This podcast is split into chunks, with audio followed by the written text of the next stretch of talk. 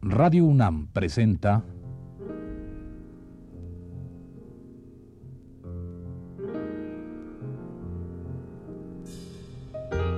Retrato Hablado.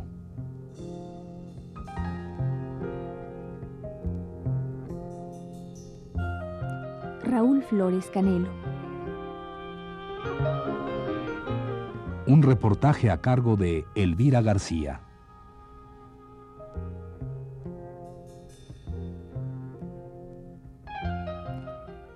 Doris Humphrey escribía en 1958 lo siguiente.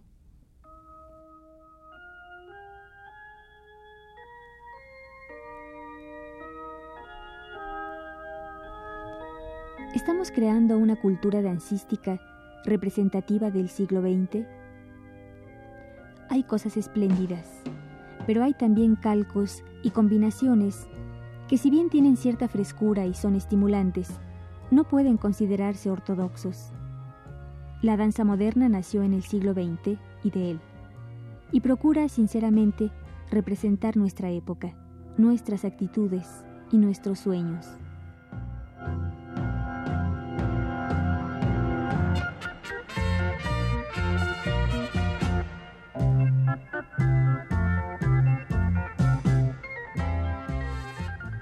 La danza moderna, añade Doris Humphrey en su libro El arte de crear danzas, es indudablemente contemporánea y original.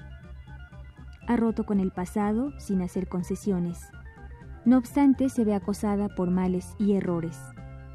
Algunos son internos, se suscitan en el mismo terreno, otros se deben al público y otros a los detractores que son defensores de la oposición, o sea, del ballet y de la danza étnica.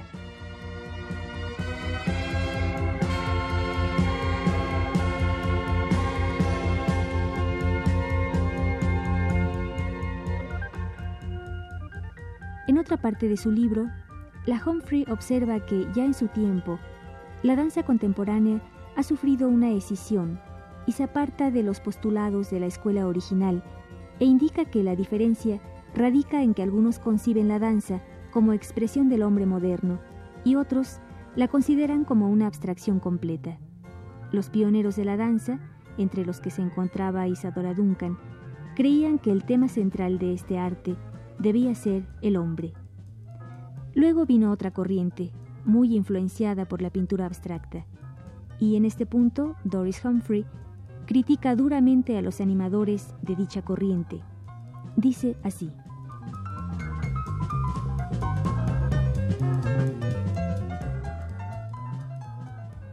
La falacia deriva de un hecho físico ineludible.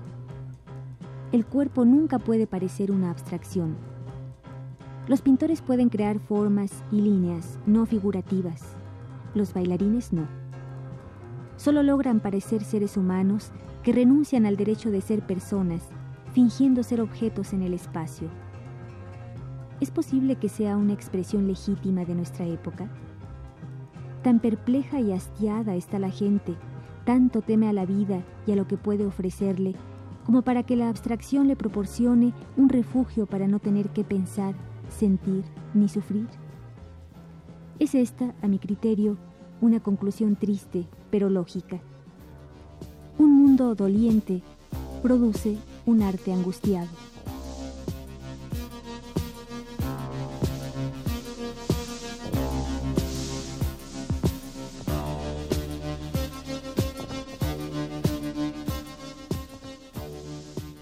Doris Humphrey se refería a la danza abstracta que se daba ya en los Estados Unidos a finales de la década 50. Pero este movimiento abstraccionista atacó también a la danza mexicana, no exactamente en esas mismas fechas, sino años más tarde, como sucede siempre con todas las modas que nos imponen los vecinos del norte. Así pues, la década del 60 y parte del 70 vive una danza contemporánea mexicana llena de simbolismos, de abstracción, de trazos geométricos, rígidos, fríos.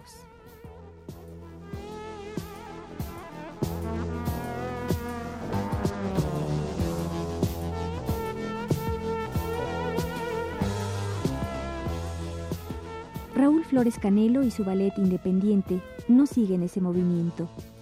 La realidad cotidiana, la dureza diaria de nuestro país, la miseria que se nos mete por los ojos, siguió privando en la obra de Flores Canelo en aquellas décadas de fervor abstraccionista.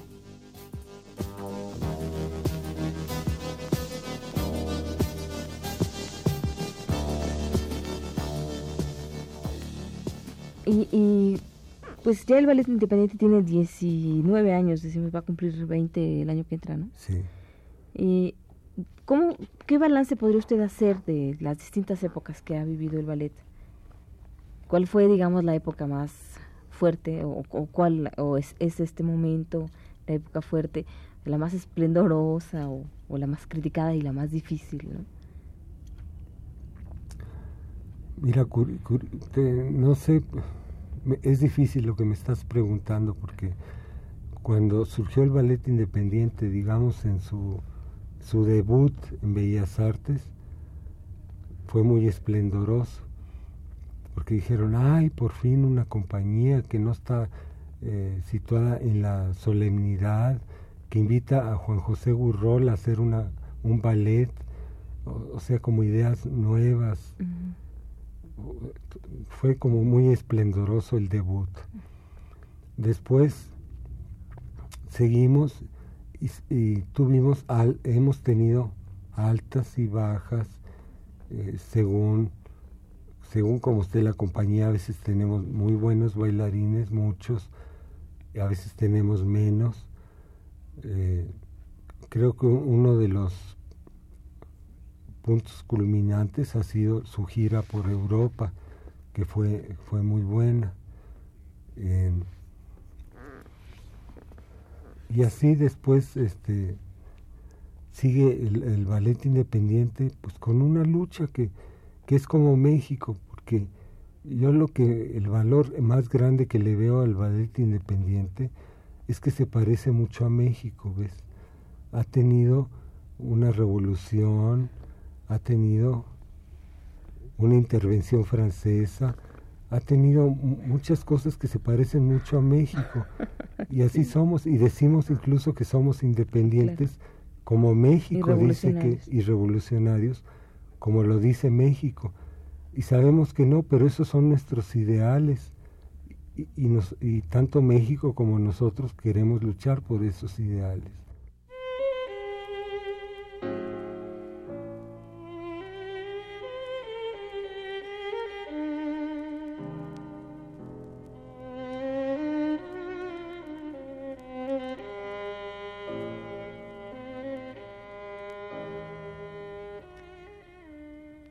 De las premisas del ballet independiente hablan de crear una danza abierta a las diferentes corrientes artísticas y técnicas de nuestra época.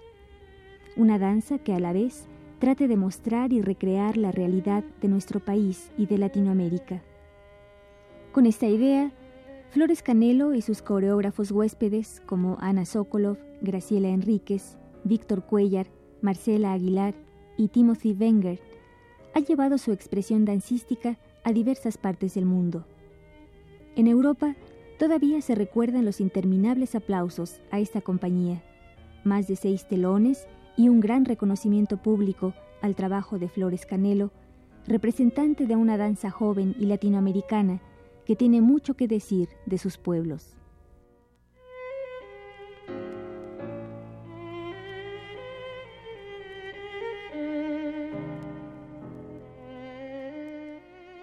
Maestro, en sus coreografías hay el, usted eh, utiliza como recurso la música popular, eh, la, canción popular, ¿no? Y, bueno, yo como espectador he visto eh, que hay un, por un lado, un gran apoyo, por otro lado, una gran sorpresa del público al, encontrarse en Bellas Artes oyendo a Cuco Sánchez. Eh, o por otro así un rechazo completo de decir, bueno, ¿qué le pasa a este señor? ¿Dónde cree que está? Este, está profanando el sagrado templo del, del arte.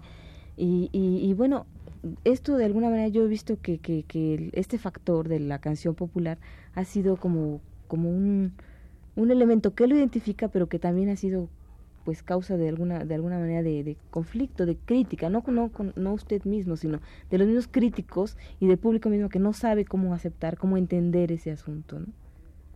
¿Usted usted qué piensa de todo esto? ¿Qué para usted qué significa el llevar eh, a Cuco Sánchez a Bellas Artes? Ay, pues pues yo digo que qué honor para Bellas Artes tener a, a Cuco Sánchez ahí.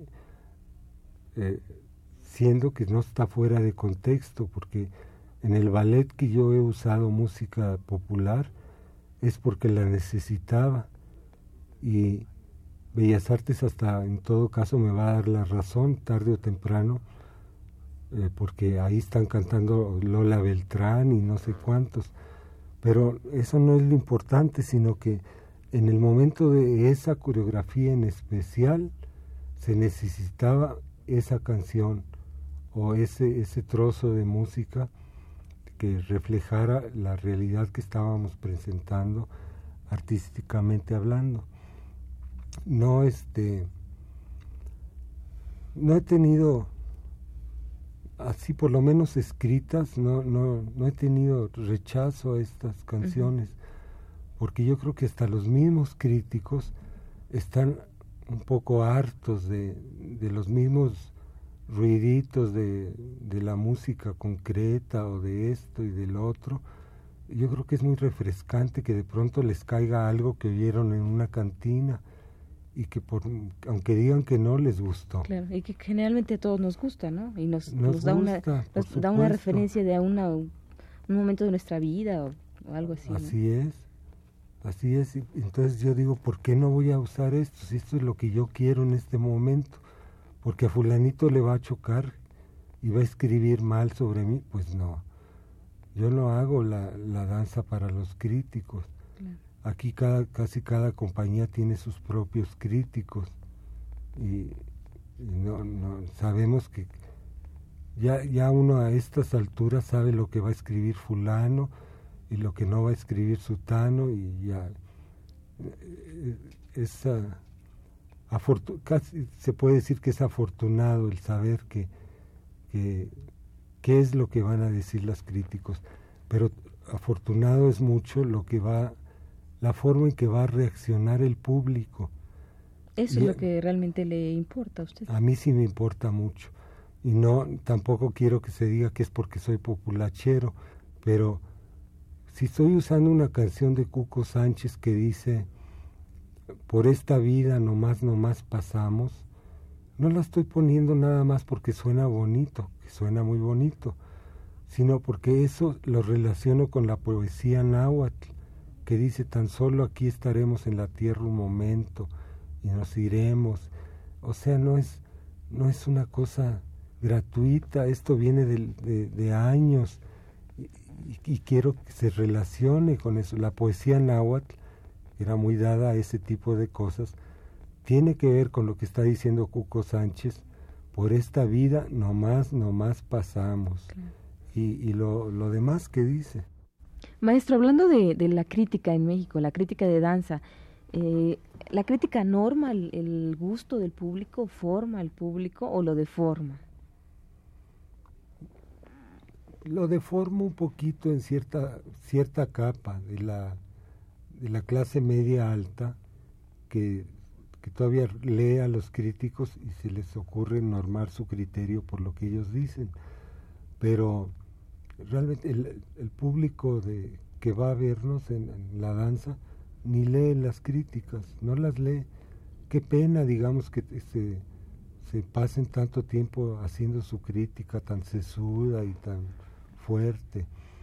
Eh, a, mí, ya como te, te dije antes, en, cuando empezamos a hablar, que ya me han tachado de, de expresionista y de comunista y de no sé cuántas istas, y eso no, no ha cambiado. Eh, para mí lo, lo importante es sobre todo salir a la provincia y que el público guste, y eso, es, eso lo sabemos nosotros los yo que estoy en, las funciones, sin, sin, otra ocupación que sentir el aplauso del público y la reacción, su silencio cuando está viendo las danzas, sus reacciones eh, de cada una, eso es lo que a mí me importa. ¿Qué, ¿Qué, me importa que cuando regrese a México vayan a decir que, que si esto es subdesarrollado, que si es histórico, que no sé qué? No me importa. Maestro, sin embargo, pues eh, sí, el, la cuestión es que la, la, crítica de danza o la opinión que se, se, a veces puede que no sea muy crítica, la opinión que se da en los periódicos, en los medios eh, impresos, pues, a veces tiene una fuerza y puede ser destructivo, puede, puede ayudar o apoyar, en fin, al coreógrafo o a la compañía, ¿no? Sí, eso es cierto, pero recuérdate que te dije que eh, en las compañías de México, cada quien tiene su propio crítico. Entonces la gente que, que está enterada de lo que pasa en la danza sabe que si fulana de tal escribe maravillosamente sobre tal compañía, pues siempre lo ha hecho y lo seguirá haciendo. Y, y así con las otras compañías, no, no se les puede creer.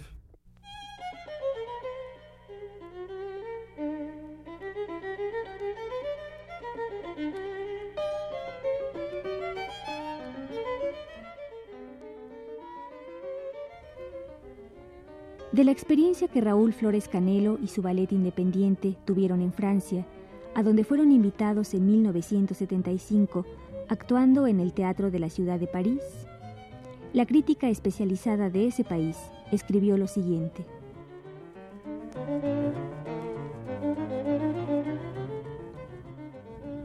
Ir a ver el ballet independiente es dejar en el guardarropa las imágenes ya hechas que nos esconden a la América Latina es ver otra cosa de otra manera.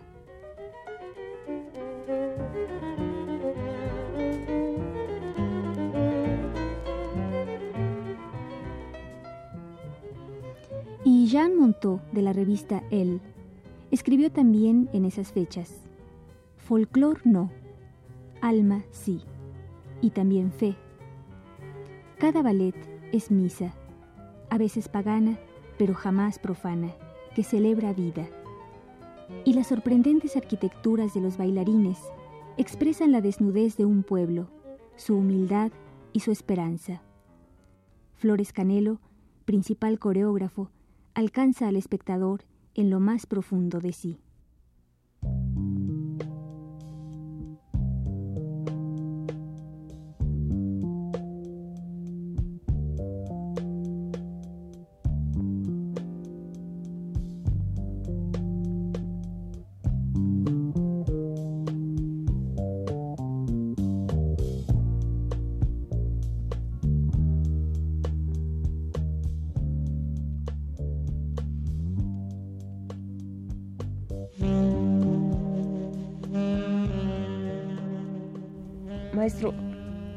Compone usted una danza? ¿Cómo, hace una coreografía? ¿Hay, ¿Hay, algo de eso que se llama inspiración o conspiración? Sí hay lo que se llama inspiración, pero a veces, pero no como la mayoría de la gente tiene, tiene idea de, de, lo que es la inspiración, que es algo que ha visto en, en el cine, por ejemplo, que de pronto un músico se se inspira y empieza a componer una canción y le sale a la, a la primera. No, no es eso. La, tampoco hay un, un sistema, sino que tienes que ver que eh, de pronto algo te impresiona, a, a mí por supuesto, de pronto me impresionó el color rojo mucho eh, el color rojo era un color que estaba vetado en mi casa, en mi casa de Coahuila, burguesa, no, simplemente no existían el color rojo ni el color verde fuerte. Eh, ¿Eran como era, vulgares o qué? Eran muy vulgares, considerados totalmente vulgares y eso no, no se tenía en las casas decentes. Todo era pastel y todo era así muy bonito. Pero cuando yo fui a China con el Ballet Nacional, en la ópera de Pekín y en otros espectáculos que vi, vi la magia del color rojo, ¿ves? Y me impresionó muchísimo y, y, dije, yo tengo que hacer algo con el color rojo porque es mágico, me pareció mágico, que tenía mucha magia el color. Entonces, en cuanto regresé, no hice una coreografía con el rojo, pero diseñé una escenografía para Guillermina Bravo que se llamaba Imágenes, con, en que todo era en tonos de rojo, cosa que yo jamás había usado antes en mis escenografías ni en mis vestuarios. Después, con el tiempo, todavía el color rojo no me dejaba en paz. Y en, un tiempo que me metí a estudiar mucho la Revolución Mexicana, vi toda la sangre que se había derramado, sobre todo en los líderes de la revolución que tarde o temprano acababan degollados o muertos, colgados.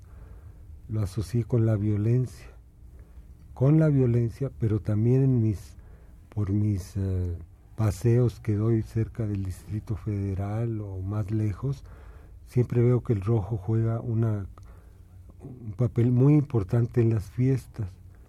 Y fue así como fui integrando la idea del, del ballet que se llama La Espera, en que el rojo aparece cuando hay muerte o cuando hay fiesta. No, sé si eso explique una forma de inspiración. Claro, y además, pero hay una continuidad, es decir, es una inspiración, digamos, que... Que se liga a otra cosa, se, dice. Sí, pero eh, por ejemplo el caso, ah, tomando el caso de, de, la espera, por ejemplo, que tiene obviamente que ver con esta con esta impresión que usted tiene visual en China del color rojo, con esta el rechazo del rojo en la infancia en la casa del papá, de casa paterna, pero, pero que tiene que ver con todo, con toda la situación de los campesinos y todo esto. ¿Cómo surge, cómo va surgiendo en usted la necesidad de hacer la espera? a ver si hay, o sea, ¿por qué usted dijo ahora quiero hacer una obra de este tipo? ¿O, o cómo, cómo, cómo, nace una obra? A mí no se bueno, me es que todavía eso se ligó a que en ese tiempo escuché o escuchaba bastante la, la obra de Silvestre Revueltas que se llama Redes. Entonces la misma música me dio muchísimo de eh, la idea de, de la estructura de la obra. O sea, ahí, ahí fue, como en pocos casos es, para mí fue fácil, porque la obra me, me iba, me iba guiando. Guiando, la música la iba guiando me iba guiando en los momentos eh, apacibles, los momentos violentos, el, final. Todo, todo, eso tuvo mucho que ver con la estructura misma que tiene la, la, obra de Silvestre. Sí, que es una obra muy descriptiva, muy llena de imágenes, ¿no? Pero, por ejemplo, en otros casos usted, decir, no tiene una regla, supongo, de, de, de, de, cómo hacer coreografías, pero ¿Surgen más eh, las coreografías a partir de que escucha una música o primero piensa en, la idea, en la escena? No, no te puedo decir que ni una cosa ni la otra. Otras veces la, la estructura del, del ballet, por ejemplo, en Queda el viento, me la ha dado la historia de México también, que ha tenido momentos muy sangrientos y momentos muy tiernos. Y sobre la historia de México a partir de la conquista hasta el 68, pues eso fue lo que, yo quería hacer, pero como no tenía un músico que me hiciera la música, eh, me entendí con un, un, amigo que tiene una discoteca muy grande, que sabe ensamblar muy bien las músicas, y él me fue dando cada cosa como yo la quería, la, la, la, conquista, la, la Malinche, el éxodo de la gente de la Ciudad de México, todo, todo esto. Claro. Es decir, que, que cada obra se arma de manera diferente. ¿Y usted se divierte cuando está haciendo una obra? No, sufre mucho. cuando está haciendo la obra. sufro mucho y después la detesto. Sí. Por un rato, sí. No quieres saber nada de ella. No, quiero. sí, cuando la he estado haciendo, estoy muy angustiado, la verdad. ¿Anda usted de mal humor o cosas así? No, muy, muy callado. Nada más no quiero hablar con nadie, pero, pero ya que, que la hice, pues hasta el día del estreno tengo como un descanso. Si es aceptada, porque como te he dicho, a mí sí me importa que fracase o no fracase una cosa. Si fracasa una cosa, quiere decir que no hice contacto con el público, que es lo que me importa. Entonces, cuando siento que salió bien, pues ya ese día me siento tan bien que me voy a echar muchas cervezas por ahí a la cantina de la ópera o de algún lugar de esos.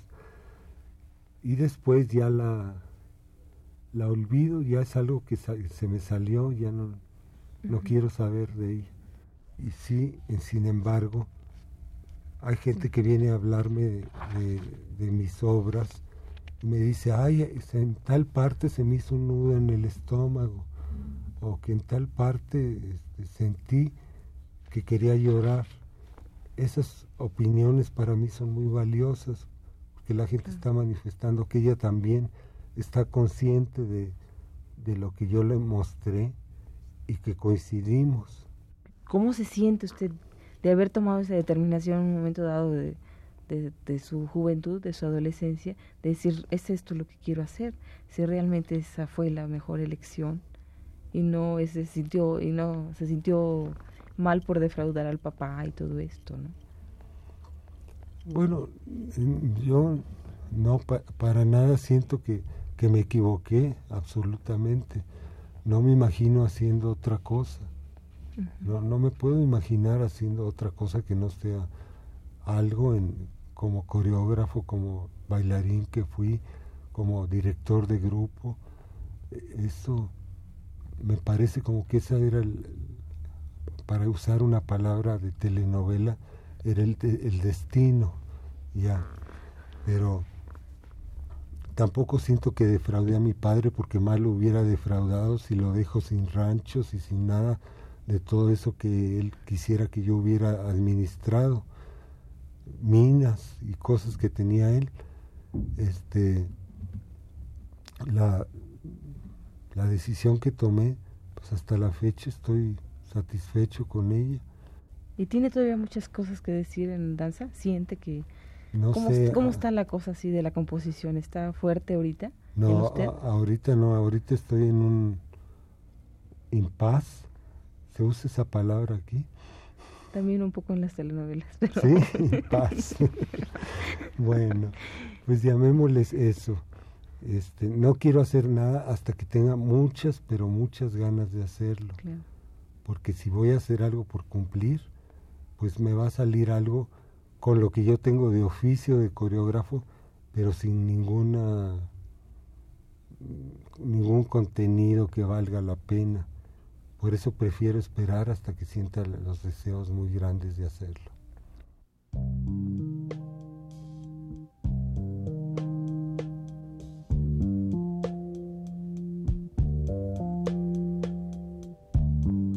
Las canciones de Cuco Sánchez, de José Alfredo Jiménez, la música de Silvestre Revueltas, de Carlos Chávez, de Pablo Moncayo y Bernal Jiménez y de Rafael Elizondo los textos de Sor Juana Inés de la Cruz, la poesía de Ramón López Velarde, la vida provinciana, la tristeza y rudeza de nuestra ciudad, la miseria del campesino y la ostentación de la alta burguesía, las fantasías sexuales con mucha ropa y zapatos, la espera ancestral de un arcángel, de un hombre rubio y barbado, nuestro Salvador, el drama de la conquista, el sincretismo en que vivimos, el amor y el desamor, la matanza de Tlatelolco y nuevamente la espera ancestral. Todo ello está en la obra coreográfica de Raúl Flores Canelo. De todo ello nos hablan sus danzas, sueños, realidades y obsesiones de un creador contemporáneo y netamente mexicano.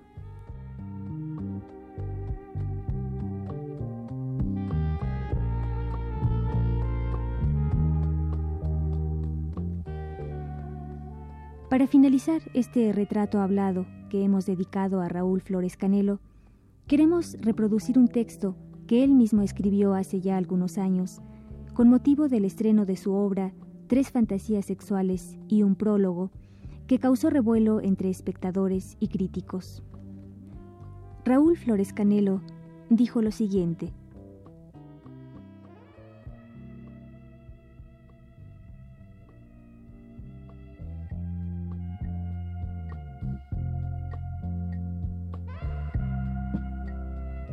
No es ni nunca ha sido mi intención el molestar o agredir al público. Mis obras han sido las más de las veces amables o gratamente sorpresivas. Mi educación religioso-militar difícilmente podría permitirme otra cosa, pero conforme voy desaprendiendo lo aprendido, a estas alturas, puede que logre aún ser un niño malcriado.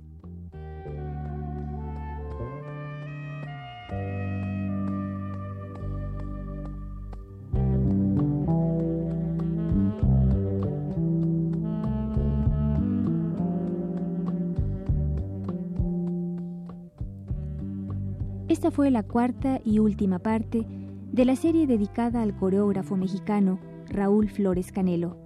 Gracias por su atención.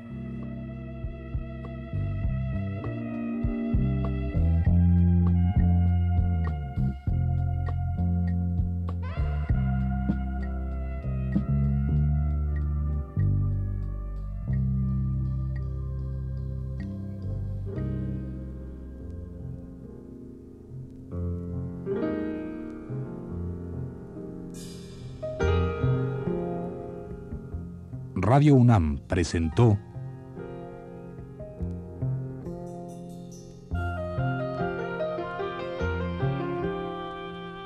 Retrato Hablado.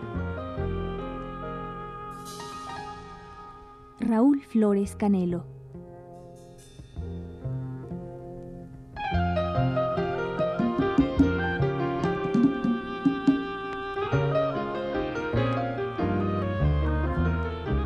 Reportaje a cargo de Elvira García.